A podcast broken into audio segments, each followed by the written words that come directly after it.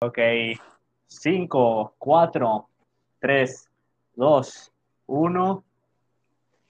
¿Qué tal? Buenas noches. Estamos aquí en una edición más de Cuando todo esto pase. Mi nombre es Juan Segoviano. Y yo soy Alexis Serafín. Y bueno, el tema de hoy, ¿cuál va a ser el tema de hoy? ¿Tienes el tema de hoy? ¿El tema de hoy? Pues sí, el tema de hoy va a ser eh, pues, las redes sociales. Ok. Pues ya sabemos que pues ya son parte de nuestra vida, son parte de pues de todo, o sea, ya forma parte del trabajo, la escuela, eh, incluso hasta en la forma en la que las personas interactúan. Pues vaya, sí, representaron un cambio importante dentro de lo que es la humanidad. Sí, ya es parte de nuestro código genético. Pensábamos que nada más iba a ser el Internet y sí, eventualmente sí, pero una parte un poco más específica del propio Internet, ¿no? Pues sí, al final del día las, las, redes sociales vinieron a cambiar la forma en la que nos comunicamos. Y si bien la idea principal era como acercarnos más a esas personas que generalmente no podemos ver, pues en la actualidad incluso pareciera que nos están separando más. Así es, ahora sí que tienen sus partes buenas, sus partes malas, pero bueno, eso ya será, ya se verá un poco más adelante. Ahorita vamos a ver qué hongo. ¿Cómo empezó todo esto? O sea, para nosotros, para ti, ahora sí que yo te hago la pregunta, te planteo la pregunta. ¿Cuáles fueron las primeras redes sociales que empezaste a utilizar? ¿Y cómo a qué edad más o menos? Pues fíjate que yo tuve eh, lo que es el Messenger, fue la primera red social que yo tuve por ahí de la secundaria, que tendré yo como unos 13 años tal vez, que fue que, que, el, Internet para empezar se empezó a hacer un poco más accesible para todos, un poco más rápido, eh, era más, eh, un poquito más eficiente.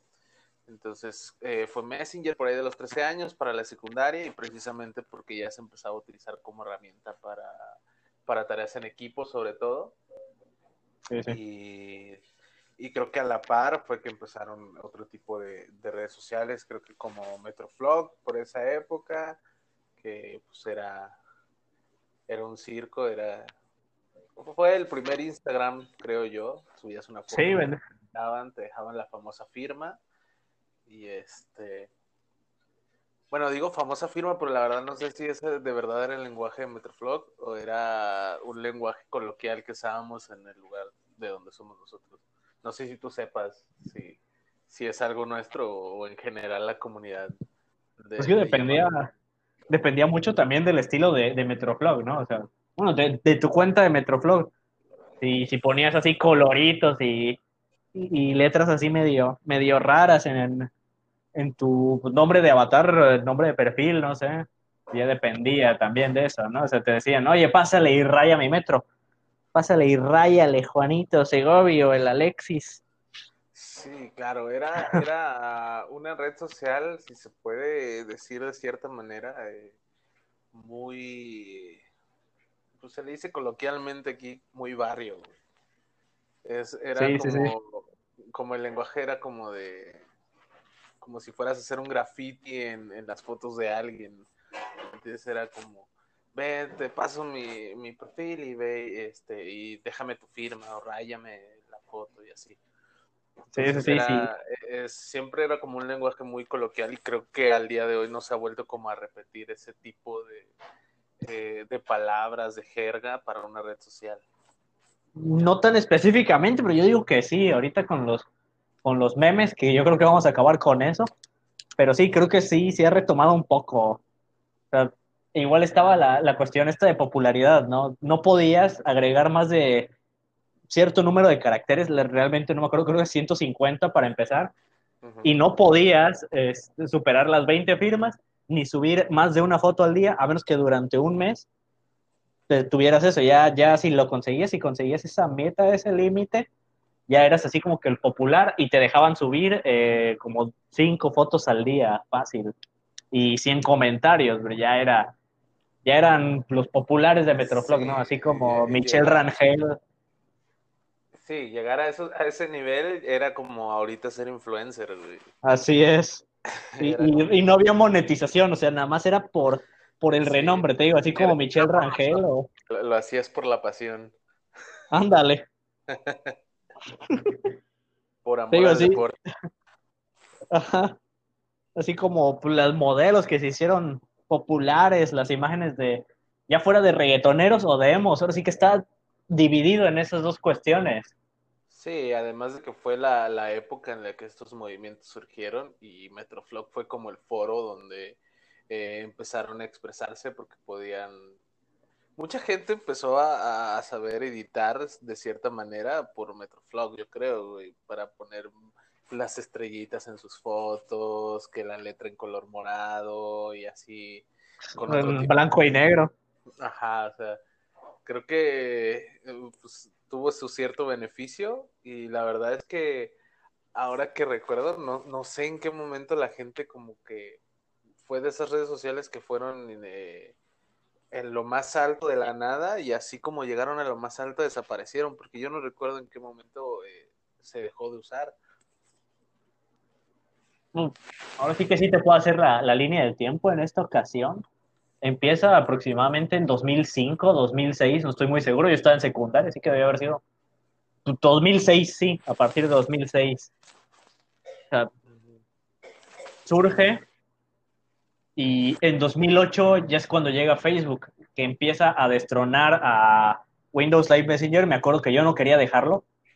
No, Y Metroflog de plano quedó olvidadísimo después de 2008, que, que se puso de, mo- de super moda el Facebook. sí, Que de por sí, por lo menos personalmente, yo nunca subía, no subía mucho. Si subía una foto cada dos semanas, era ganancia, ¿no? Y subía una foto de, de un Ferrari o de un Lamborghini, nunca más. Sí, claro, cuando no eras este modelo ni tenías como las cualidades, subías este hasta dibujos animados, letras de canciones, Ándale. este, las típicas, ¿no? De, de, de morro que, de- que en seco que nada más pu- publica cosas que creen que en ese momento se ven cool. Exacto. Y, y ya después, pues, qué bueno, qué bueno que, que se perdieron muchos enlaces de Metroflog, güey. Hay mucha gente que, que si echa la, mirada al pasado, se, sí, sí, le daría vergüenza, güey. Yo creo, al menos a mí, yo sé, yo estoy seguro. Sí, güey. Sí, si hablabas moxo, yo nunca, ¿eh? Nunca, nunca. No, yo, yo sí tengo que admitirlo, yo sí, lo, lo digo con orgullo, yo sí escribir que con K y H intermedia, A la vida. que, que más, no, bueno, no tanto como Moxo, güey, porque Moxo sí estaba muy, muy, muy cabrón, pero era lo que, realmente mucha gente hablaba ese, e- ese lenguaje, esa, esa variante, si se le puede llamar. Sí, incluso. Incluso Facebook empezó así eh, con el idioma moxo. No, no lo estoy viendo como algo, como algo negativo, como algo menos, era parte de, de nosotros, aunque no lo utilizáramos. Y sí, Sí, un, montón de gente eh, ahí estaba con eso, incluso en 2008 cuando empezó Facebook.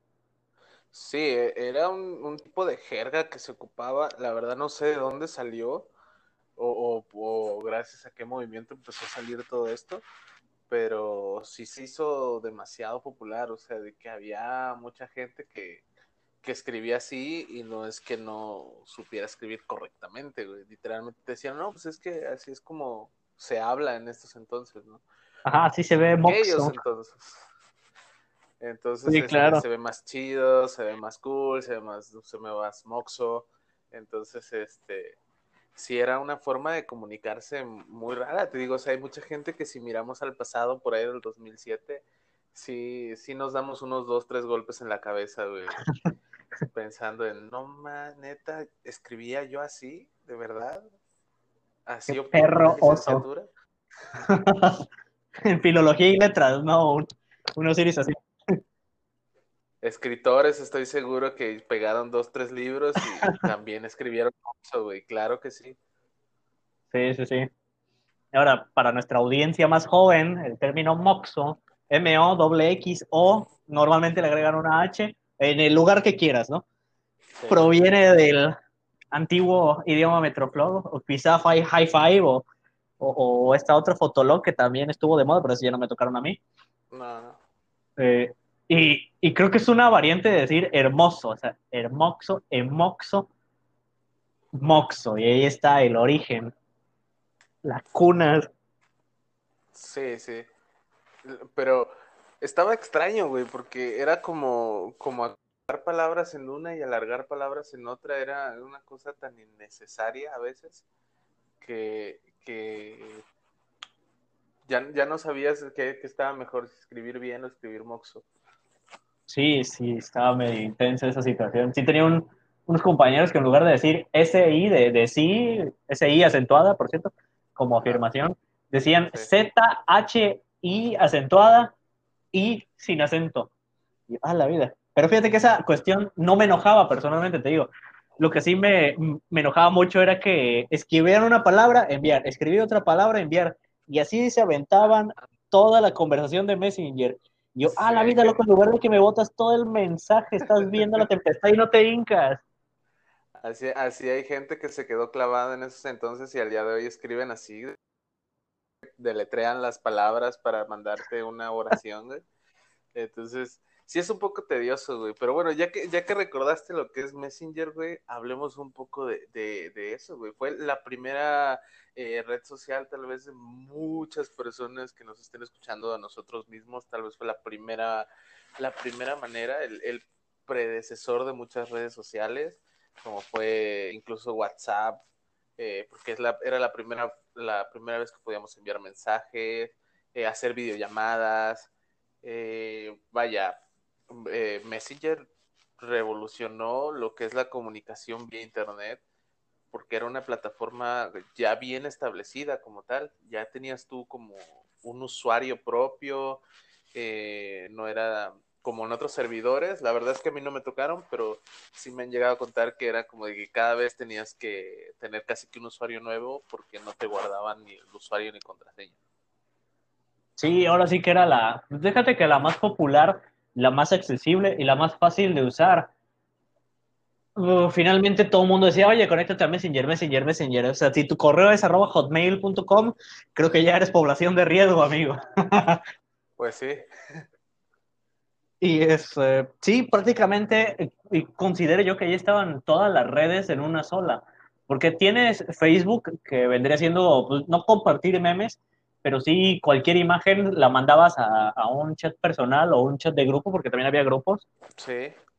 Eh, mandabas los guiños, los, los emoticonos, que ahí empezaron, en ese entonces eran emoticonos, no emojis. Sí. Posteriormente, este, eh, compartir en tu, en tu nombre de, usuario, obviamente no te ponías Alexis Serafín o Juan Segoviano, ¿no? Te ponías que si eras el... Eh, ahí me decían Yandel, porque en ese, en ese entonces tenía el cabello muy corto, ¿no? Entonces yo me ponía Yandel. ¿Hay cosas que qué, perdón? Hay cosas que nunca cambian. Así es. Pero, sí, es, eh, ponías ahí tu cita, ya fuera un fragmento de una canción, o incluso la, canción. que la canción que estuvieras escuchando en, en Winamp. En ese entonces yo usaba Winamp, que era como el reproductor fresita de. de, y lo, lo, descargabas aparte, o sea, era un programa aparte, ni siquiera era una página de internet o una aplicación tipo Spotify. No, ni siquiera era Ares. Sí, no, no, no. No, Ares era para los pobres y necesitados como, como yo. Este, que necesitábamos descargar de, de, manera ilegal, que en ese entonces no, no, estoy tan seguro de si era ilegal en ese entonces, porque pues, aplicación, pero bueno, eh, esa, esa, esas eran las monedías que tenía Messenger. Sí, claro. La que, la que más eh, me encantaba, no sé si era, era como divertido, era como hasta desestresante, el zumbido.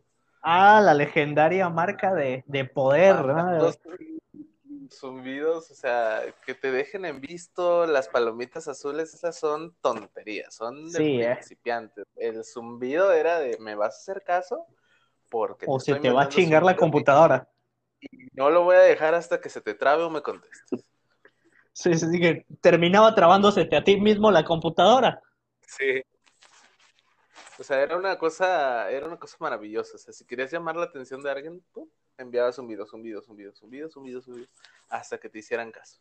Sí, también estaba eso de mandar el zumbido o conectarte y desconectarte a cada, cada, cada tres segundos para que apareciera. Ah, Juan Segoviano ahora está en línea y así como 20 mil veces, ¿no? Y también te trababa la computadora. Esas eran las primeras formas de llamar la atención en redes sociales. Así es. La de, la de me desconecto y me conecto para que todos vean que estoy conectado y después me pongo como desconectado para nada más hablar yo con quien yo quiera. Esa era la... Pero pues eran otros tiempos, amigo, eran tiempos en los que los cibers estaban llenos. Sí, había que hacer... había que hacer valer esa hora de, de internet. Así es, esa hora tenías que terminar con callos en los dedos porque si no, no había valido los tres pesos que pagaba, cinco pesos que pagaba. Era contestar rápido y aparte buscar si realmente había ese video de los chaneques reales en, Veracruz, ¿no? Claro, sí, sí, sí, las leyendas, ahí se empezaron a hacer los primeros eh, como chismes, eh, pues eh, ya más conocidos, ¿no? Todo, empezó desde, desde cosas que ahora son tan normales que sean como a nivel mundial, porque los chismes muchas veces era de, tu colonia, güey. No, no te enterabas de lo que pasaba en, el siguiente, en la siguiente calle, güey. O sea, era, era una comunicación muy local también, que ahorita ya está muy globalizada y te enteras de todo lo que está pasando en Tanzania. Sí, o sea, ahora sí que también es como que le dio cierta humanidad a las celebridades, o sea, ves, ves las historias que hoy en día, ¿no? Ves las historias que suben en, en Instagram, en, en, ¿cómo se llama esto de amarillo, que es un fantasmita? Snapchat. Snapchat. Ajá, y, dices, pues, ok, es, es una celebridad, es, es, Bad Bunny, es... ¿qué, ¿Qué cantante, qué autor, qué artista de moda el que caiga, ¿no? Ahorita se me ocurrió Bad Bunny, pues es, el, el que está pasando ahorita, ¿no? Sí, claro, el compositor del año. Ahí está, según Rolling Stones, ¿no? Así es, entonces, pues, qué mejor ejemplo que... Así es. Pues sí, e, es una cosa que, se, que de pronto se globalizó, creo yo, con la entrada de Facebook. Pero, pues en un inicio e, esas eran las, las redes sociales, incluso, o sea, ya estamos hablando de cuando había más o menos buenas plataformas, porque yo me imagino que antes de, de Messenger hubo muchos más o muchos intentos más de, de plataformas para chat sobre todo que, esa era como la eh, el boom, poder hablar con alguien en, que no estuviera en tu misma calle, ni en tu mismo estado, ni nada de eso, ¿no? Esa era la la la jiribilla, como se dice coloquialmente, que teníamos de, de, tener internet para empezar, de tener eh, un usuario en estas redes sociales era el morbo de hablar con alguien en cualquier parte. Así es, ya, ya la, distancia se estaba empezando a cortar, pero hasta eso, o sea, decías tú, pues, ¿cómo hacerme de, amigos en, de, otros países incluso, ¿no? Y pues dependía también de otras páginas de internet. Me acuerdo cuando estaba chamaco, estaba muy de moda, bueno, hasta ahorita la fecha y sobre todo ahorita con esta situación que lleva el nombre de de, esta, de este podcast, más o menos, por ahí va el asunto. Este, se puso de moda Hotel, Conecte Coca-Cola, no sé si alguna vez escuchaste de esa cosa. No, la, verdad es que no, o sea, Jabo sí, eh, creo que hasta la fecha existe. Sí, de hecho hace poco volví a entrar, ¿no? Por lo mismo de la situación actual. Sí, como que muchos se acordaron que tenían usuarios en Jabo y este volvieron a reingresar supongo que se guardaron sus cuentas como que nada más fue una reactivación igual. Pero, si te acordabas de tu correo, sí. Sí, porque sí, sí me acuerdo que tuve un usuario de Javo y sí era como... Pues era un juego más que nada, como de los primeros juegos eh, online. ¿Así? Y, y, y, sí podías hablar con alguien en cualquier parte, creo que hasta del mundo. La verdad es que no recuerdo muy bien el concepto, ya tiene años que no, que no sé nada de Javo pero era la forma en la que tú podías este, compartir un espacio, un juego. Pues se escuchará hasta raro, pero son los predecesores de lo que hoy es tal vez Fortnite, ¿no? Esas, bases se sentaron en, ese tipo de juegos. Pues sí, pues era, combinaba lo que era el juego, porque tenía sus, minijuegos. En ese entonces tenía su alberca, tenía los juegos de las sillas locas, el Sana Kick, algunos lo, algunos lo recordarán, algunos lo conocerán ya. Este, pero más que nada era para, para convivir con gente de, en este caso, verá Jabo.es, todo habla hispana. recuerdo que, que, la población más, más elevada en Jabotel era Venezuela y España. todo el mundo le preguntaba, oye, ¿dónde eres? ¿Y dónde eres? ¿Y dónde eres? La mayoría me decía, no, pues soy de Venezuela, de Caracas, de Madrid. Y decía, no, pues mejor pásame tu Messenger, seguimos por ahí. Es donde empezaba lo bueno y lo malo, porque sí, te hacías de, de amistades que fueran de, de, otras nacionalidades, como te hacías del infame catfish, pez gato, que era pues la cuenta falsa, o sea, realmente no era la, la modelo Mónica Murillo, realmente era un sujeto cuarentón viviendo en Alaska o unos iris así. Sí, claro, ya desde entonces se daban ese tipo. No es que sea normal, pero ya está, eh, ya hasta uno podría identificar eh, cuál es un perfil falso y cuál es un perfil eh, legítimo, ajá. ajá. Así es hasta las mismas redes sociales se pusieron las pilas y ahora hay verificaciones en ciertas redes sociales para que realmente sepas que esa es la cuenta oficial de la persona. Entonces, pero en esos entonces era súper fácil hacerte las cuentas que quisieras y fingir ser quien tú quisieras, porque para empezar no había suficiente información como para poder saber de dónde había sacado la foto. Sí, claro, era... Incluso podías meter eh, correos electrónicos falsos y te daban luz verde, ¿no? Entonces ya podías hacer estas situaciones de hacerte pasar por, por otras personas. Más, más sencillos eran las bases de todo lo que es ahora y honestamente eh, todas las restricciones que, que, se tienen ahora, si lo quieres ver de esa manera, son parte del ensayo y error que las primeras redes sociales este,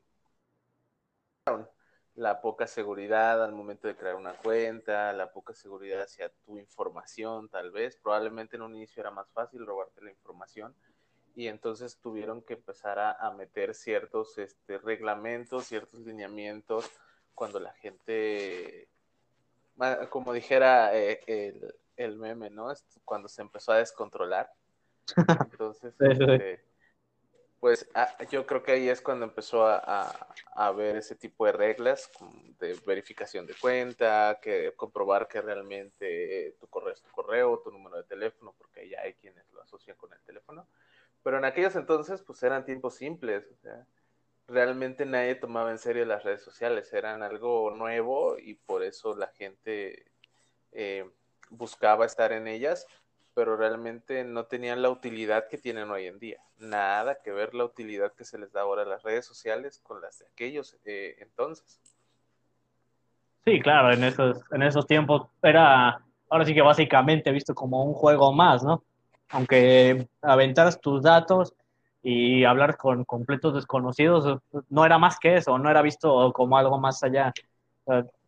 supongo que supongo yo que no esperaban que tuviera el impacto que realmente tuvo. Y, en ese entonces los celulares era mientras más chiquito, más bonito, ¿no? Sí, claro. No, no, eran, no eran los smartphones todavía, eso llegó con el, con el nuevo iPhone, me parece, no estoy muy seguro, la verdad, o con la BlackBerry. En aquellos entonces, eh, el que tú tuvieras no Bluetooth, infrarrojo, infrarrojo. tu teléfono era no, era, eras millonario, este, filántropo. Estás en la vanguardia. Si tenías, sí, sí, sí. Si tenías porque ya podías pasar datos, o sea, ya podías pasar una canción, literalmente, una canción. Sí, sí, sí. Pero ya era como, wow, era como impresionante eh, el, avance y la verdad es que en esos entonces sí era muy impresionante que pudieras pasar una canción de un teléfono a otro eh, sin la necesidad de cables. Sí, le que, fue el inicio de, muchas cosas. Por ejemplo, tal vez el, el Wi-Fi, o sea, las conexiones inalámbricas. Este, el ya no usar tanto cablerío, que quitar esa necesidad de, tantos cables, eh, se volvió algo muy útil, algo muy, este, algo indispensable ya. De hecho, cada vez usamos menos cables y hasta los teléfonos están empezando a cargar de manera inalámbrica. Sí, sí he visto esos Probablemente, probablemente todo empezó con el infrarrojo, ¿no? Sí, ahora sí que como tú, tú venías mencionándolo, el ensayo y error. En ese entonces tenías que poner los celulares ahora sí que a pocos centímetros uno de otro para que encontrara la, la señal, que era ínfima, ¿no? Apenitas y la detectaba estando así de cerca. Ya posteriormente surge la cuestión del, del Bluetooth, no sé si fue en la 2G o en la 3G, que pues, recuerdo cuando estaba chamaco realmente no comprendía muy qué es eso de 3G y ahora ahorita ya estamos en 5G, ¿no? ¿Por qué es eso de 3G? Y, Probablemente sigo sin comprenderlo, pero ya estamos en el 5G. Sí, claro. Sí, pero, pero sí, o sea, en, en, aquellos entonces era, era casi que brujería poder hacer eso. Y ya después llegó el Bluetooth, los teléfonos empezaron a, a evolucionar porque empezaron a hacerlo de forma eh, gradual y súper rápida y de pronto ya teníamos los primeros touch y de pronto ya podías tener Messenger porque Messenger se mantuvo en esos primeros pasos. Sí, ¿eh? Tenías Messenger en tu teléfono. A mí todavía me tocó dos, tres eh, teléfonos de los viejitos, este, que podía yo tener Messenger y era como lo, lo mejor de lo mejor. Claro, te, te, acababas tus 20 pesos de recarga en 5 minutos, pero podías tener Messenger. Porque ya mandaste ese mensaje para que te ese rechazaran, mensaje. ¿no? La salida, ¿no? Exactamente, ese mensaje necesario y vital. Eh, ya lo, lo, podías mandar a la hora que quisieras y podías quemar tu dardo, porque literal podías mandar un mensaje y se te acababa el crédito. Así es. Pues sí, ahora sí que esto viene cuestión de, de cómo va evolucionando la tecnología y lo interesante es que está evolucionando muy rápido. Pero bueno, para no, no desviarnos tanto del tema, vamos a hablar también de, de una red social que, que, se ha mantenido desde hace mucho tiempo. La verdad no, no sé cuánto, no, no hice mi tarea, lo siento. Eh, pero sí, ha, ha, cambiado mucho desde que recién inició. Y prácticamente ahorita es una de las dominantes, aunque pertenezca a Google. YouTube me acuerdo que cuando por primera vez entré, no era de darle me gusta o no me gusta a, a, a los videos o comentar, era de una estrella a cinco estrellas. O sea, imagínate. Eso de suscripciones, ¿qué? No, no existía. YouTube era eh, pues lo básico de lo básico, o sea, na nada que ver.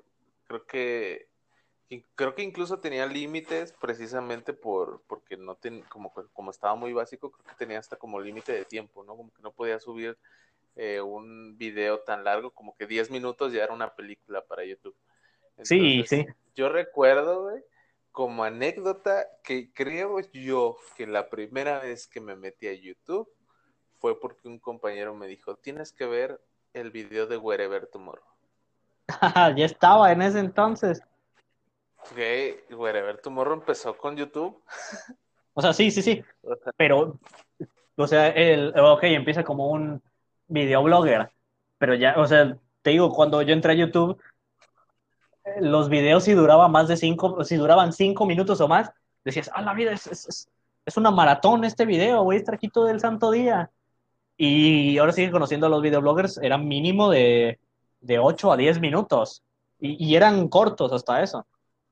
Sí, y, te, y, la magia radicaba en que en ese tiempo, en ese corto tiempo, tenías que dar un contenido de calidad para que la persona te siguiera, para que las personas te empezaran a seguir.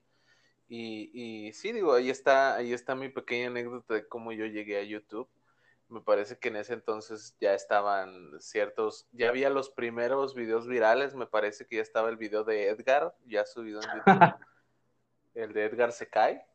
Sí, un clasicazo. clásico, clásico de YouTube, menos en Latinoamérica, y, y, eran las primeras cosas que se hacían virales a, a nivel internacional.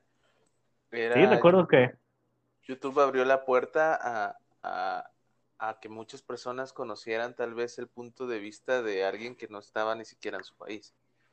Y sí, claro. Una,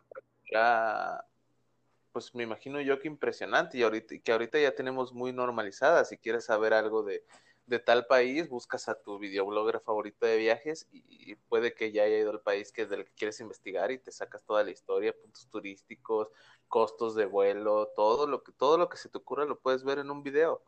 Y, y ya un video corto es de 15 minutos. Sí, sí. Ah, entonces te tocó ya, el, por así decirlo, la era de plata. A mí me tocó la era de oro, donde el contenido que se subía a YouTube era casi, casi familiar. Bueno, no tan familiar, ¿verdad? Porque también estaba el Tourette Guy, un sujeto con una enfermedad que lo obligaba a decir groserías. Sí. Pues, te burlabas, ¿no? Hoy en día es visto como discriminación, pero en ese entonces te reías de él. Cambian los tiempos, los tiempos cambian. Otra, otra cosa que ha evolucionado junto con las redes sociales, ¿no? El, Así es.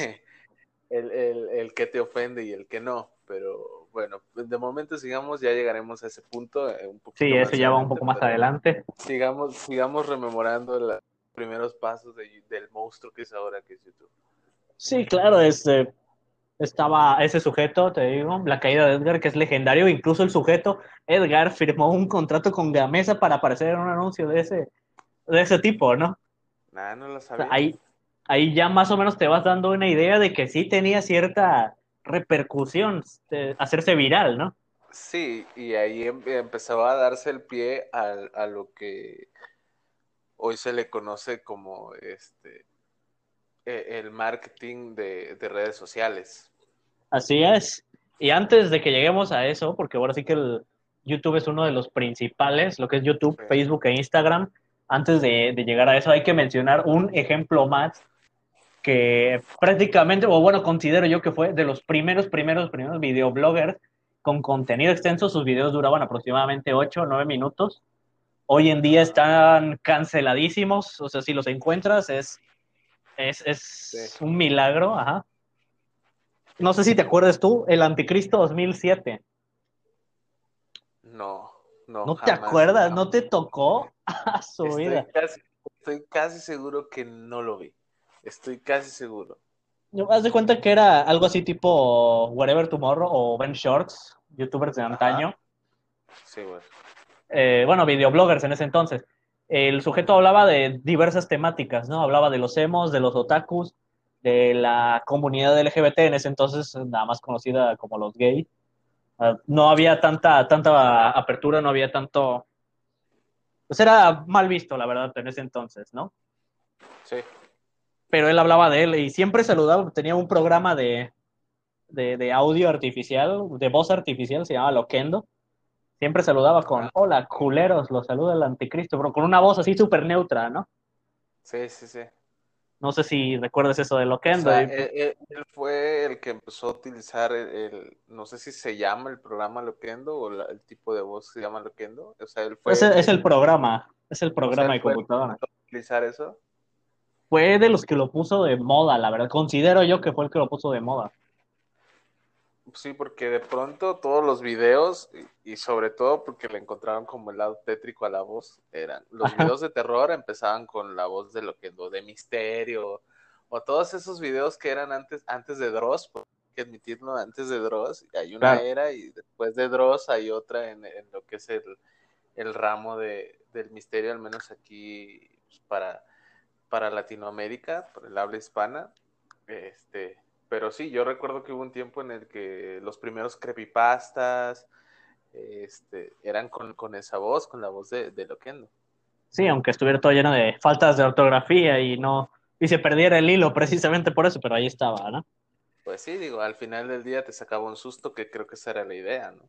Así es. Ahora sí que también era parte, como dices tú hace un momento, del marketing de las redes sociales, ¿no? Que bueno, también mencionas a Dross. Ahora sí que el- su técnica es casi, casi infalible. Tú tienes un sujeto que surge de, de otras páginas de internet, de guías de videojuegos, me parece. Él hacía sus reseñas, sus guías, y tenía un, un- un estilo de, de escritura, una manera de hablar muy rimbombante, digámoslo de esa manera, ¿no? O sea, de, Sí, de- de términos rebuscados. Adornaba mucho, como se Así dice es. en México, le echaba mucha crema a sus tacos. Así es. Entonces, eh, sí, o sea, cada quien tuvo que buscar su propia esencia y nosotros hablamos desde el punto de vista de Latinoamérica, de los youtubers que a nosotros como tal nos tocaron. Imagino que en otros países, incluso pues mismos de habla hispana, eh, los que iniciaron todo en YouTube fueron personas totalmente distintas a las que nosotros conocemos. Nuestros puntos de vista son desde Ben Shorts, el Wherever Tomorrow, Yuya. este, Yuya, eh, todos que son los, los, pioneros para nosotros, los que empezaron con, con el movimiento del videoblogger, que hoy en día es tan, pues no voy a decir común, pero ya es más variado el tipo de contenido que puedes encontrar en YouTube. Ya hay, hay blogs de lo que me digas, de lo que sea, hay blogs. Eso, eso es este, y eso es parte del crecimiento que tuvo YouTube, porque al final de cuentas, pues eh, tú como persona ya puedes este, escoger lo que quieres ver y seguramente habrá seis opciones para un mismo tema. Y estoy minimizando porque son un montón. En inglés, en español, en japonés, en lo que me digas, hay del tema que tú quieres ver, hablar, escuchar, lo que sea, diversos tipos de contenido. Ya está documentales y películas, series hechas en YouTube únicamente.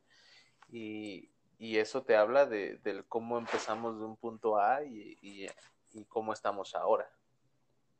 Sí, claro, como mencionaba hace unos momentos, inicia como una red familiar de videos de ocio sobre la vida diaria, la cotidianidad, hasta convertirse prácticamente en una segunda televisión, ¿no? Una segunda televisora, casi, casi. O sea, ya dejé de ver Laura en América para ver Badabun o algunos iris así, ¿no? Sí, por, por, por, poner un ejemplo, ¿no? O sea, claro. Y, y, es la, y es la realidad, o sea, empezaron a encontrar las variantes en Internet y mucha gente lo, lo que le gusta de YouTube es el tiempo que te toma eh, recibir la información. Porque a pesar de, de, que ya han aumentado lo, lo que tú me digas, eh, los videos siguen siendo un video largo, 20 minutos, 25 minutos. Sí, tampoco está tan, tan explayado. Sí subieron, porque se te permite ahora subir videos de hasta las horas que me digas, 24 horas. 10 horas, ¿no? 24 horas los en vivos. Ajá, o sea, pero realmente el contenido como tal, eh, eh, los videos largos ofrecen 30 minutos, el que ya se tardó y no pudo editar este todo porque todo era importante. Entonces, realmente son 30 minutos en los que estás recibiendo la información que probablemente en televisión te la dan en una hora. Porque, porque hay comerciales y comerciales y de pronto ya este pues, eh, dentro del mismo programa metieron otros comerciales, entonces la información se hace un poco más lenta y muchas veces eh, la, las las personas que presentan el contenido probablemente mm, ni te vienen ni te van o te caen mal o lo que sea.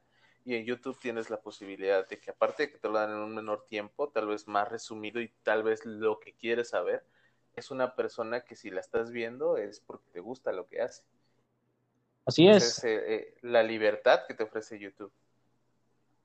Sí, claro, es, es incluso funciona con el mismo algoritmo. O sea, escribes un término lo, lo buscas y entonces de toda la, la, cantidad inmensa de videos sobre ese mismo término que, que acabas de buscar, seleccionas una, seleccionas otra, no me gustó, este sí me gustó, este no, este no, este sí, y a partir de eso se crea un algoritmo en el cual te va a ofrecer contenido similar y eso realmente es, es, es una maravilla, ¿no? O sea, si quiero ver, por ejemplo, Dross de nuevo, es un ejemplo muy básico realmente por el tipo de, de, de, temáticas que aborda. Finalmente, el morbo siempre va a vender. Sí, claro. Entonces, entonces pues, busco Dross. No, pues me salen cuestiones similares, así como Doc Tops o como Pasillo Infinito, que son canales similares al de Dross, que son de morbo. Sí, al, al final de, de cuentas, eh, YouTube ya está diseñado, dijeras, eh, acabas de mencionar el famoso algoritmo, que también tenemos que dedicarle su tiempo para hablar de ello, pero eh, el algoritmo está diseñado para que tú veas lo que en teoría tú quieres ver con las personas que tú quieres ver y te ofrece variantes de acuerdo al contenido que tú estás solicitando. Entonces, llegas a tu página de inicio y te van a aparecer este, las cosas que, que tú buscas regularmente, las cosas que tú ves regularmente y lo que se supone que el algoritmo interpreta como lo que a ti te gusta. Sí, es, ahora sí que... Eh, pues sí, o sea, al final del día, es lo que tú ves ahora en YouTube, en Facebook, en cualquier red social, son cosas que de acuerdo a las estadísticas de estas redes sociales es lo que tú ves y lo que te gustaría tener en tu, en tu, en tu día a día, en tus redes sociales, ya sea Facebook, Instagram, eh, YouTube, ¿no? Entonces, pues, pues la verdad es que, que, que, esa es la, la, maravilla que te puede ofrecer, que ya solamente vas a encontrar contenido que te interesa. O al menos esa es la idea. Así es, y tampoco creas que es así como los, los amantes de las teorías de la conspiración mencionan, ¿no? Que está encendido el micrófono y está escuchando lo que estamos diciendo, lo que estamos buscando. Finalmente es una predicción que realiza el mismo programa para buscar contenido similar basado en ya, ya sea en los hashtags, ya sea en, en, en las palabras clave del video, tanto en la descripción como en el audio, como en el contenido en sí. Sí, o sea, incluso tú escribes en Google, por ejemplo, iPhone, y ya por escribir iPhone y darle buscar, ya te va a aparecer un montón de publicidad de iPhone. Así Ni siquiera de lo que buscaste, sino del iWatch, del iPad, de la MacBook. O sea, de, porque buscaste en algún momento ese contenido, entonces el algoritmo lo interpreta como que es lo que tú quieres ver, quieres enterarte de las ofertas y quieres enterarte de todo lo relacionado a ello, ¿no? Pero pues tiene sus pros y sus contras, eso sí. Eh, no, no hay que dejarlo de lado. O sea, el que tú veas el contenido que el algoritmo cree que tiene que ver, te cierra a ver un solo contenido. Y Así probablemente eso te impide ver un punto de vista diferente al tuyo, que hoy en día es algo tan controversial y creo que es la razón por la que aparentemente las redes sociales están distanciándonos más o haciéndonos incluso radicales eh, en cierta en nuestras en nuestras maneras de pensar. Sí, claro, así que haciendo énfasis en, lo primer, en el primer comentario que haces, pues está cañón que, que esté cerrado a un solo algoritmo, ¿no? O sea, a un solo tipo de, de, búsqueda, a una sola temática. Por eso ahora sí que en, en, mi historial vas a encontrar tanto Slayer como Slipknot, como Juan Gabriel, como la diva de la banda, ¿no? Jenny Rivera. Sí, claro. O sea, al final del día digo, la idea tal vez no está mal, pero realmente te está llevando a un punto en el que probablemente ya no sabes si lo que ves es lo que quieres ver o lo que el algoritmo YouTube o Facebook quieren que veas. Y se, y se presta a esa confusión y a, y a esas eh, famosas eh, teorías conspirativas, ¿no? Porque probablemente es lo que el algoritmo interpreta como lo que quieres ver, pero tú vas a llegar a un punto en el que vas a decir, ¿de verdad yo quiero ver esto? ¿De verdad esto es lo que a mí me gusta? ¿Solamente esto es lo para lo que a mí me alcanza a ver? Entonces, eh, pues se presta hasta a, a, confusión en el aspecto de quién está eligiendo el contenido, lo elijo yo o lo eligen ellos. Sí, claro, pero pues bueno, la solución ahora sí que está súper sencilla, es busca otra cosa y listo, o sea, para sí. que el, para que toda el, el, la gama de, de, opciones que te otorgue YouTube se, se vea ampliada, ¿no? Y bueno, sí, sobre claro. el sobre la situación de en la que dices que, que las, la sociedad a partir de las redes sociales nos está separando, o sea, sí, es un pro y un contra, nos junta y a la vez nos separa. ¿Por qué? Porque le otorga a todos, y es válido, bueno, considero que es válido, es parte de la misma libertad de, que, nos, que nos otorga la propia humanidad, la unanimidad, dijera yo, este, de, de expresar nuestras ideas, nuestras opiniones, es, es, eso, ¿no? Pues, lo que venía mencionando, ¿no? Lo que nos puede llegar a separar como lo que nos puede llegar a unir. Porque tú puedes tener un punto de vista sobre cierta temática como alguien puede estar totalmente en contra. Y pues considero yo que el, el, el lo, lo, interesante de esta situación, la manera en la que se, se, puede evitar cualquier conflicto, porque se dan muchos conflictos en redes sociales, ya se abordaron más a detalle. Vamos a ponernos la solución antes que, la, que el problema sería la, la, opinión objetiva y, la, y, y evitar el, el, juicio de valor, que ahí es donde vienen las cuestiones personales, ¿no? De que si yo prefiero, por citar un ejemplo, no, pues es que el PlayStation 5 va a estar muchísimo más perro que el Series X. ¿Por qué? Pues porque es PlayStation 5 y me vale madre tu opinión y, y Xbox va a ser basura, güey. No importa si está más caro, más barato, más potente o no. Es basura, güey. Yo lo quiero así. Ahí estoy emitiendo un juicio de valor que es pues, tampoco es mal visto, pero sí hay que, hay que tenerlo en consideración, no tomárselo como algo personal, ¿no? O sea, te vas a la sección de, de, comentarios de YouTube o de cualquier otra red social y puedes tener comentarios muy buenos, como puedes tener comentarios muy negativos, ¿no? Todos podemos ser Keanu Reeves, lo siento, mi amor. Sí, claro. Al final del día, eh, lo que estamos eh, viviendo en redes sociales eh, es a lo que yo me refería como la radicalización de, de llevar todo al extremo.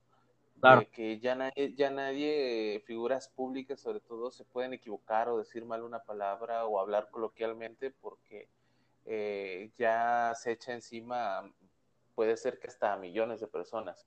Entonces, eh, realmente lo que, la, lo que la gente tal vez está olvidando en redes sociales o lo que jamás eh, tal vez eh, se pudo comprender es que cada quien tiene una forma de pensar y cada quien tiene eh, la libertad, porque tenemos la libertad de pensar y sentir como, como querramos, siempre y cuando no afectemos a alguien más. Pero las redes sociales, el internet, el, el ser anónimo te dan hasta ese, hasta ese valor o falso valor de, de, decirle, no, pues a mí no me importa lo que pienses, tú estás mal y yo estoy bien, y, este, y hazle como puedas, ¿no? Esa, esa es, una, es una gran negativa en todo esto que realmente este pues te, te, da el valor o el empoderamiento, si lo quieres ver así, de, de, tirar el famoso hate, que muchas veces es injustificado y muchas veces es nada más porque tal vez porque haces lo que yo siempre he querido y por eso te odio, ¿no? Entonces, claro, por simplemente llevar la contraria, o sea, puede ser algo tan sencillo como eso, estar castrando a la gente solo porque sí. Sí, así es. Hay gente que, que realmente hasta parece que vive para eso y vive por ello. Entonces, ah. eh, son cosas que, que, las redes sociales también han ido dejando y que realmente ahora es un gran monstruo que, que nadie ya puede detener. Ahorita ya hay medidas, entre comillas, para pues, suspender a todas estas cuentas que te molestan, los puedes bloquear, puedes eliminar sus comentarios, los puedes reportar y todo ese rollo, ¿no? Pero es parte de la cadena, pero aún así lo sigue habiendo y la realidad es que muchas veces eh, el hate como tal eh, se aplica como, como publicidad, porque no hay publicidad mala la persona que te está tirando hate está hablando de ti al final de cuentas. Entonces, eh, sí se está como transgiversando todo esto eh, a, para un beneficio mayor, porque al final del día no hay que olvidar que, que nosotros somos el producto, no el consumidor. Nosotros somos el producto a YouTube quiere llegar para ofrecérselo a las marcas el que Facebook quiere llegar para ofrecérselo al mejor postor y que meta sus anuncios. Realmente nosotros no, no somos eh, consumidores o usuarios, somos realmente eh, el objetivo.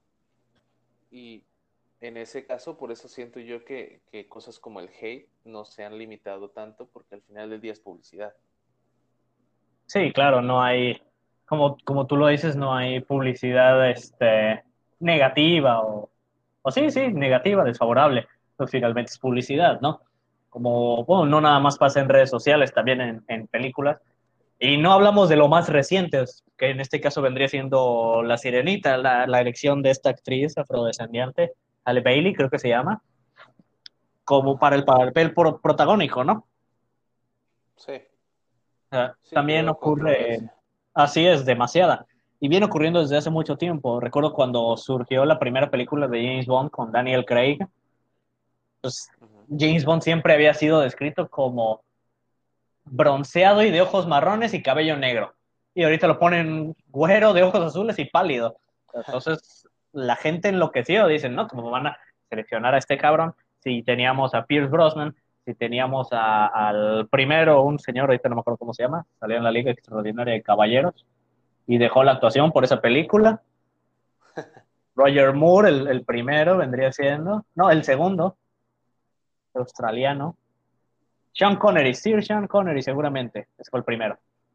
Pero sí, las, las redes enloquecieron cuando seleccionaron a Daniel Craig. Luego vieron las cuatro películas Casino Royale, eh, este, la segunda, que es mi menos favorita personalmente, Quantum of Solace, luego Skyfall, luego Spectre, y ahorita viene No Time to Die, la espero con ansias, por cierto. Y es, es buenísimo ese cabrón, es James Bond, James Bond, es, es toda su esencia a pesar de que no sea su físico. Y la gente no dice nada de eso, ¿no?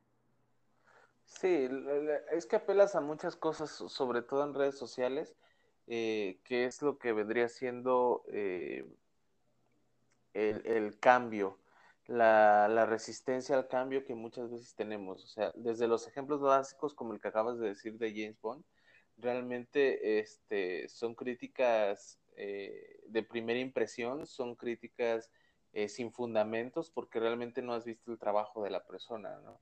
Entonces, Claro, claro. eh, eh, la- la- l- el poder que te da es el criticar sin saber, el, el criticar desde la ignorancia y muchas veces critican y al final del día terminan aplaudiendo el trabajo de aquella persona que tanto criticaron, ¿no? Entonces, pero al final del día, o sea, vuelve a lo mismo. Por mucho que hayan criticado eh, la elección del nuevo James Bond, la gente fue al cine Sí, sí. fue a ver la película para ver si iba a ser el fiasco más grande de cast o si iba a callarles a todos la boca. Y eso es lo que sucede en redes sociales, al final de cuentas. Ese es el poder que tienen ya las redes sociales. Así es. Otro ejemplo pues, bastante más conocido, bastante más fuerte, de hecho, es el de la elección de Hitler como el guasón. Me parece que fue el tercero, empezando por, por el primero de la serie de Adam West, de ahí por, eh, ¿cómo se llama este sujeto? Jack Nicholson. Posteriormente, Christopher Nolan selecciona a Hitler. Todo mundo perdió la cabeza. Dice, ¿cómo vas a seleccionar a ese cabrón que nada más ha salido en puras películas de adolescentes, puras películas románticas, comedias, chick flicks, les dijeran pues, la generación X, la generación Z, los nuevos, quien sea. Puras películas que realmente están bien X, que nada que ver como el archienemigo de Batman. Dime ahorita quién dice que, que Ledger fue un mal guasón, absolutamente nadie. Al Sí, vato lo, lo tienen en un altar. Sí, sí, sí. Es, el, eh, es de hasta culto, se podría decir. Así o sea, es. realmente son, son cosas que, que siempre van a suceder y que a veces tendrán razón y a veces no, como cuando eligieron a Jared Leto, la gente tuvo razón. No hay, Sí. No había no para dónde discutir, nadie va a pelear y nadie tendría por qué defender. Fue horrible el Joker de Jared Leto. Pero Sí, este, no. Igual y fue por el tiempo que le dieron. Eh, Pues es que al final, digo, ya será para otro video, pero todo lo que es eh, DC tiene muy bajos y muy pocos altos, ni siquiera muy altos, altos. Así es. Entonces, este, pues realmente creo que pasa más por el desorden que tienen ahí, pero igual, todo empieza una crítica y probablemente empiezan en Twitter, en Facebook, alguien que ya tiene un blog de películas o de cómics en YouTube. Toda, toda la polémica se genera desde un contenido al que todo el mundo tiene acceso y en el que todo el mundo, plataformas en las que todo el mundo se puede expresar. Y creo que eso Así es es. lo, lo maravilloso y lo tenebroso a la vez de todas las redes sociales, que te pueden llevar al cielo como te pueden destruir el autoestima probablemente. Sí, claro, es, sí, es prácticamente estás en un campo de flores, pero ese campo de flores también está minado, así que cuidado por donde pisas. Porque sí, como dices, no se puede cometer un error, porque las redes sociales te destruyen. Bueno, un ejemplo también que mencionaron mucho fue el de Henry Cavill, que dio la, la, la sensación de que estaba defendiendo a Harvey Weinstein, quien se metió en una situación muy, muy culera, muy, muy cabrona, perdón por mi francés, pero ese vato sí tendría que haber ido a la cárcel por tanto los crímenes que cometió. Y entonces, la manera en la que se expresa Henry Cavill, un actor, pues, ok, está mamadísimo, está buenísimo, lo siento, Pero sí, es, eh, la manera en la que se expresó dio a entender o hizo parecer que, que, lo estaba defendiendo cuando realmente igual y fue un error, igual y fue, fue que no se supo expresar. Finalmente es humano, como todos nosotros. Finalmente es, es sabido que el sujeto es introvertido. El vato le gusta estar metido en, su, en sus computadoras y todo eso. Y, sí. Pero lo, lo, destruyeron, e incluso está la, la, cuestión esta en la que estoy muy en contra personalmente, tengo que admitirlo, lo siento también, pero estoy muy en contra de la cultura de la cancelación. No, no, no, no. Y no lo digo por ser yo creador de contenido, por ser creador de contenido, sino porque realmente es, es algo que, que, que, que, perjudica muchísimo más de lo que beneficia. Y ya me estoy devagando un poquito, pero tengo que acabar esa cuestión. Porque, por ejemplo, cancelas al, al famoso escritor H.P. Lovecraft, porque el sujeto es conocido como un racista. Sí, sí, el vato hizo una, unas, este, unos escritos bastante tenebrosos, ¿no? Que hasta para su tiempo decían, ay, güey, pero ese sujeto puso las bases del terror moderno, la verdad. O ok, puedes odiar al, sujeto, pero su obra no le puedes restar importancia. Y eso es lo que están tratando de hacer. Trataron de boicotear algunas películas de Henry Cavill, trataron de boicotear algunas otras cuestiones de otros actores por situaciones similares. Y eso es precisamente en lo que yo, esto que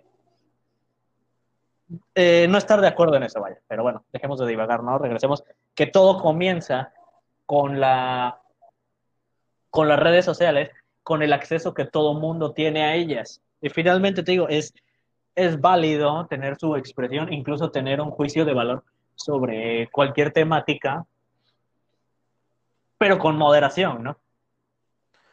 Sí, al final del día, eh, como todo, se sale de control. Entonces, es. si no hay, si no hay una moderación, si no hay eh, un límite como tal, eh, eh, se cae en, en, la normalización de cosas que incluso están mal, como lo dices en las cancelaciones.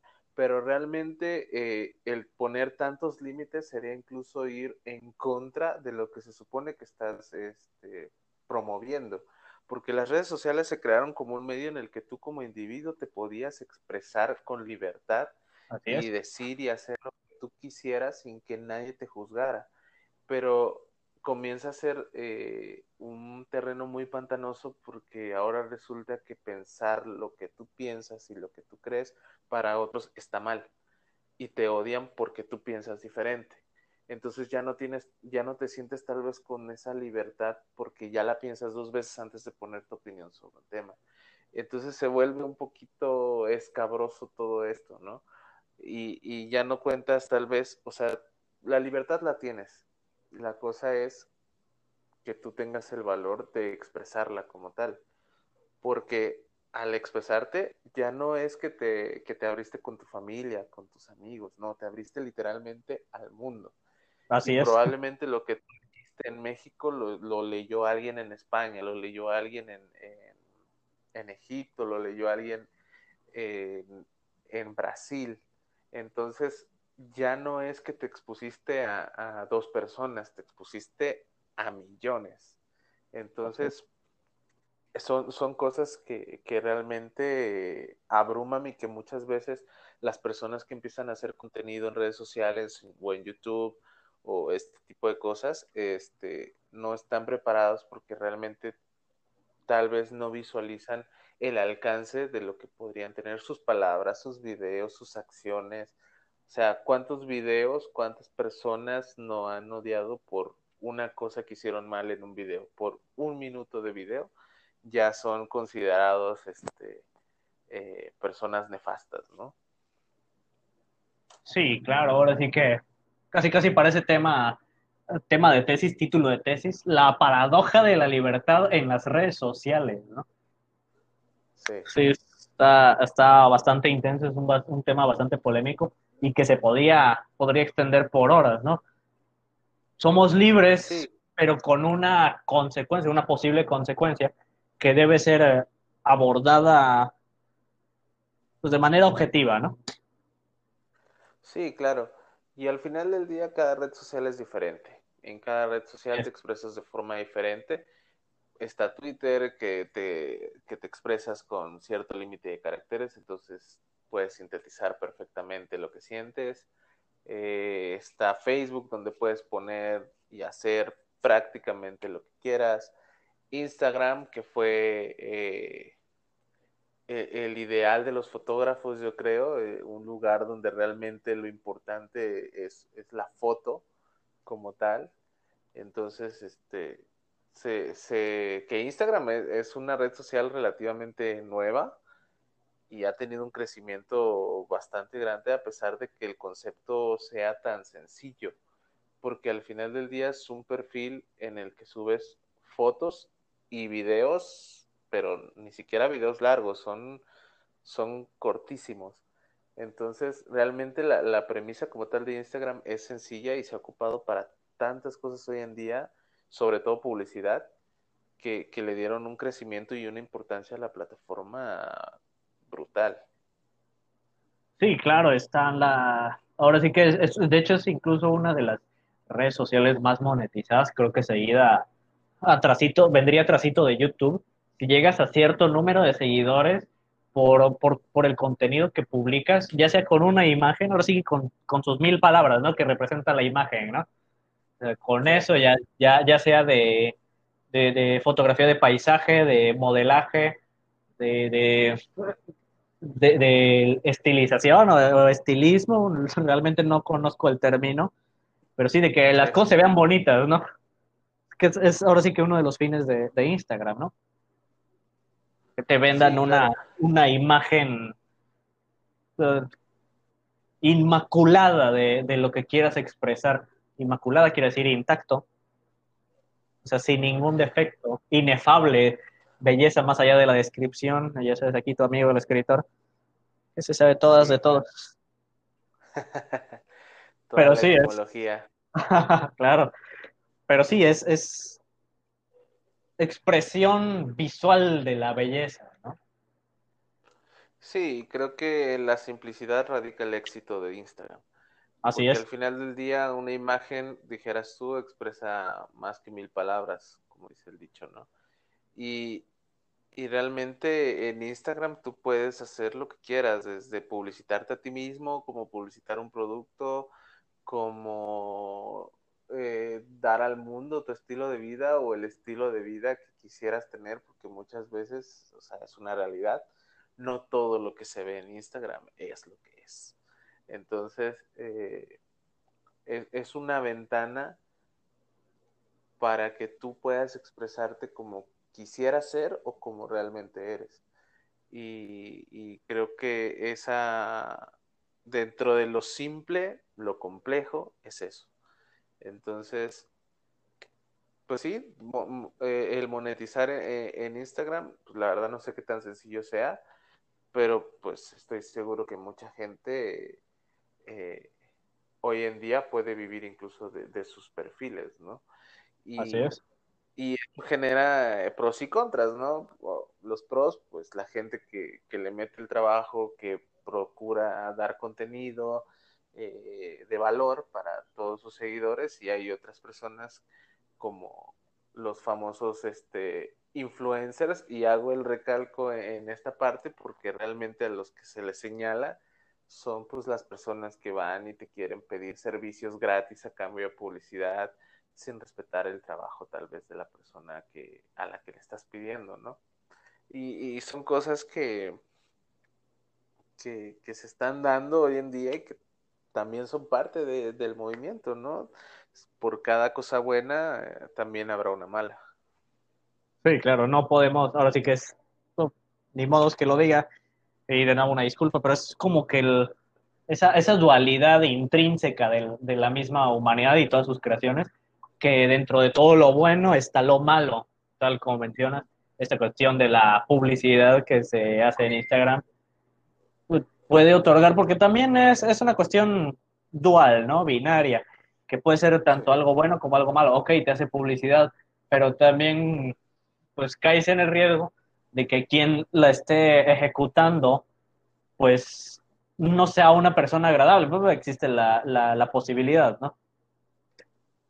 Sí, eh, pues realmente todos, todos como tal tenemos pros y contras y se traslada y se ve eh, en lo que vendría siendo la sociedad. Y hoy en día la sociedad está muy influenciada por las redes sociales. Hoy campañas políticas se hacen en redes sociales, eh, Facebook, Twitter, Instagram, en todas las que me digas hay campañas políticas, hay marketing, hay publicidad de todo tipo. Eh, realmente todo lo que ves eh, en, internet, en redes sociales, sobre todo que es el tema de hoy, es un reflejo de la sociedad como tal, de la sociedad mundial, de todo lo que tú te puedes enterar de absolutamente todo con solo entrar a una de estas redes sociales. Y creo que eso es lo, impactante, hasta cierto punto aterrador, que probablemente ya nadie tiene este eh, pues, puede tener eh, tantos secretos como antes, ¿no? Ya no es tan fácil ocultar las cosas, que es bueno en ciertos casos, pero en otros pues no, no tanto, ¿verdad? Así es, sí, es una cuestión sumamente, pues, más que aterradora, creo que el término correcto sería abrumadora, es, es mucho para procesar de un solo jalón, ¿no? Sí, es demasiada, demasiada información que probablemente no estamos listos para, para procesar o al menos no con el golpe que recibimos diario, ¿no? Y lo hemos visto sobre todo en esta época con, con la situación actual de, lo que vendría siendo pues, la pandemia, ¿no? Eh, eh, nos estamos enterando de, de, cómo proceden países, de cómo proceden otros países, de quién lo está haciendo bien, de quién lo está haciendo mal, eh, qué está haciendo mi país a diferencia de otros y, es mucha información y se presta para muchas cosas, tanto las buenas como es exigir las cosas buenas, como exigir eh, eh, las cosas que creemos que podemos hacer y que no se están haciendo, como las malas, como pues las malas mañas de otros países que tal vez lo estén haciendo mal durante esta situación tan crítica de salud, ¿no? Entonces, realmente creo que, que, la situación actual es un fiel ejemplo de todo lo que engloba el mundo de las redes sociales, de, cómo te ayuda y también cómo te puede perjudicar por las famosas fake news, que, que más que brindarte información, eh, la idea es crear una inestabilidad, ¿no? Sí, claro, incluso por el, por el motivo que sea, ya sea por, por, por bromear o por realmente tener una mala, mala intención, pues estas fake news vienen a, a, desestabilizar toda la situación que ya de por sí es muy difícil de controlar. Y pues sí, ahora sí que gracias a estas mismas cuestiones, no solo de, de redes sociales, sino de todo el Internet en sí, ya sería explayarnos muchísimo más y creo que se nos está pasando el tiempo. Pero sí, como, creo que como conclusión vendría siendo eso, ¿no? ¿Qué tanto nos ha nos ha influido, qué, tan, qué tanto ha cambiado la, la propia sociedad gracias a esta situación de, de, las redes sociales, ¿no? Considero yo que ya son parte de nuestro código genético. Ves, eh, ves de nuevo, explayándome un poco, ves a los chamacos de, de dos, tres años ya jugándole al celular, ¿no? Pero bueno, pues ya es sí, claro. salirse mucho del tema. Sí, digo, al final de, cuentas, eh, pues vamos a ir evolucionando conforme el mundo se vaya evolucionando también. Eh, nosotros vamos a ir adaptándonos porque somos seres que, adaptativos, somos seres que se adaptan a, a, prácticamente cualquier situación y que evolucionan constantemente.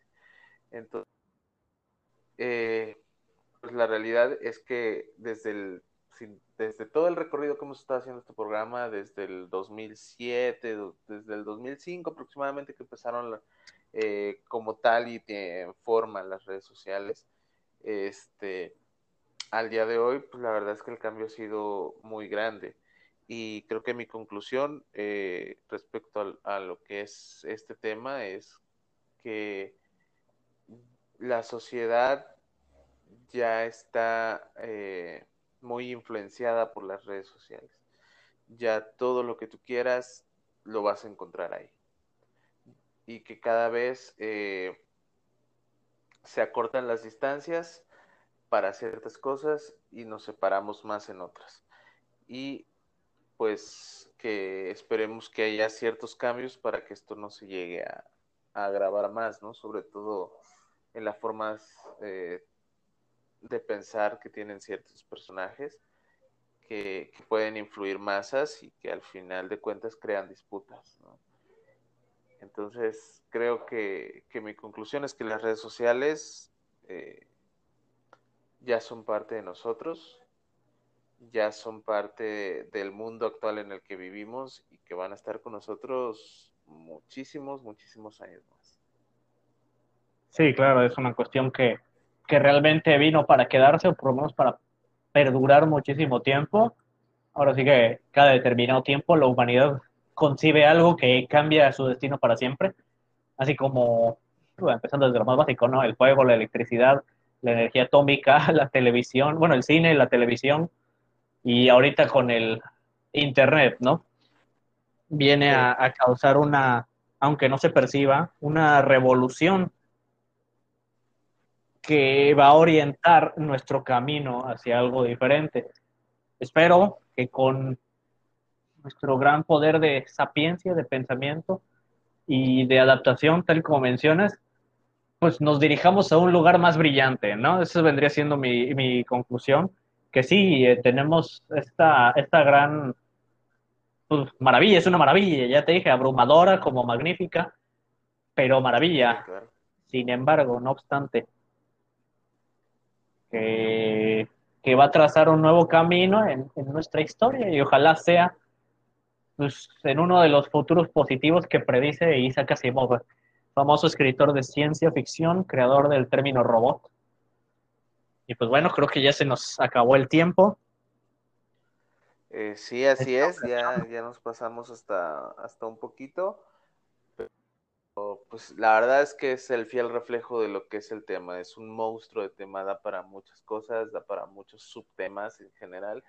Podríamos estar hablando semanas enteras de todo lo que se hace en redes sociales hoy en día. Esto es un vistazo general al final de entonces, eh, pues, eh, esperemos haber tratado los, los puntos eh, suficientes para al menos dar una visión general de lo que nosotros pensamos, opinamos que son las redes sociales. Así es, ahora sí que nada más arañar la superficie de, este gran, bueno, casi casi interminable tema, ¿no? Como muchos de los que abordaremos en, en, en transmisiones posteriores, ¿no? por hoy es todo, ¿no? Así que pues yo creo que ya empezamos con las despedidas. Te quiero yo, tú a mí. Somos una familia feliz.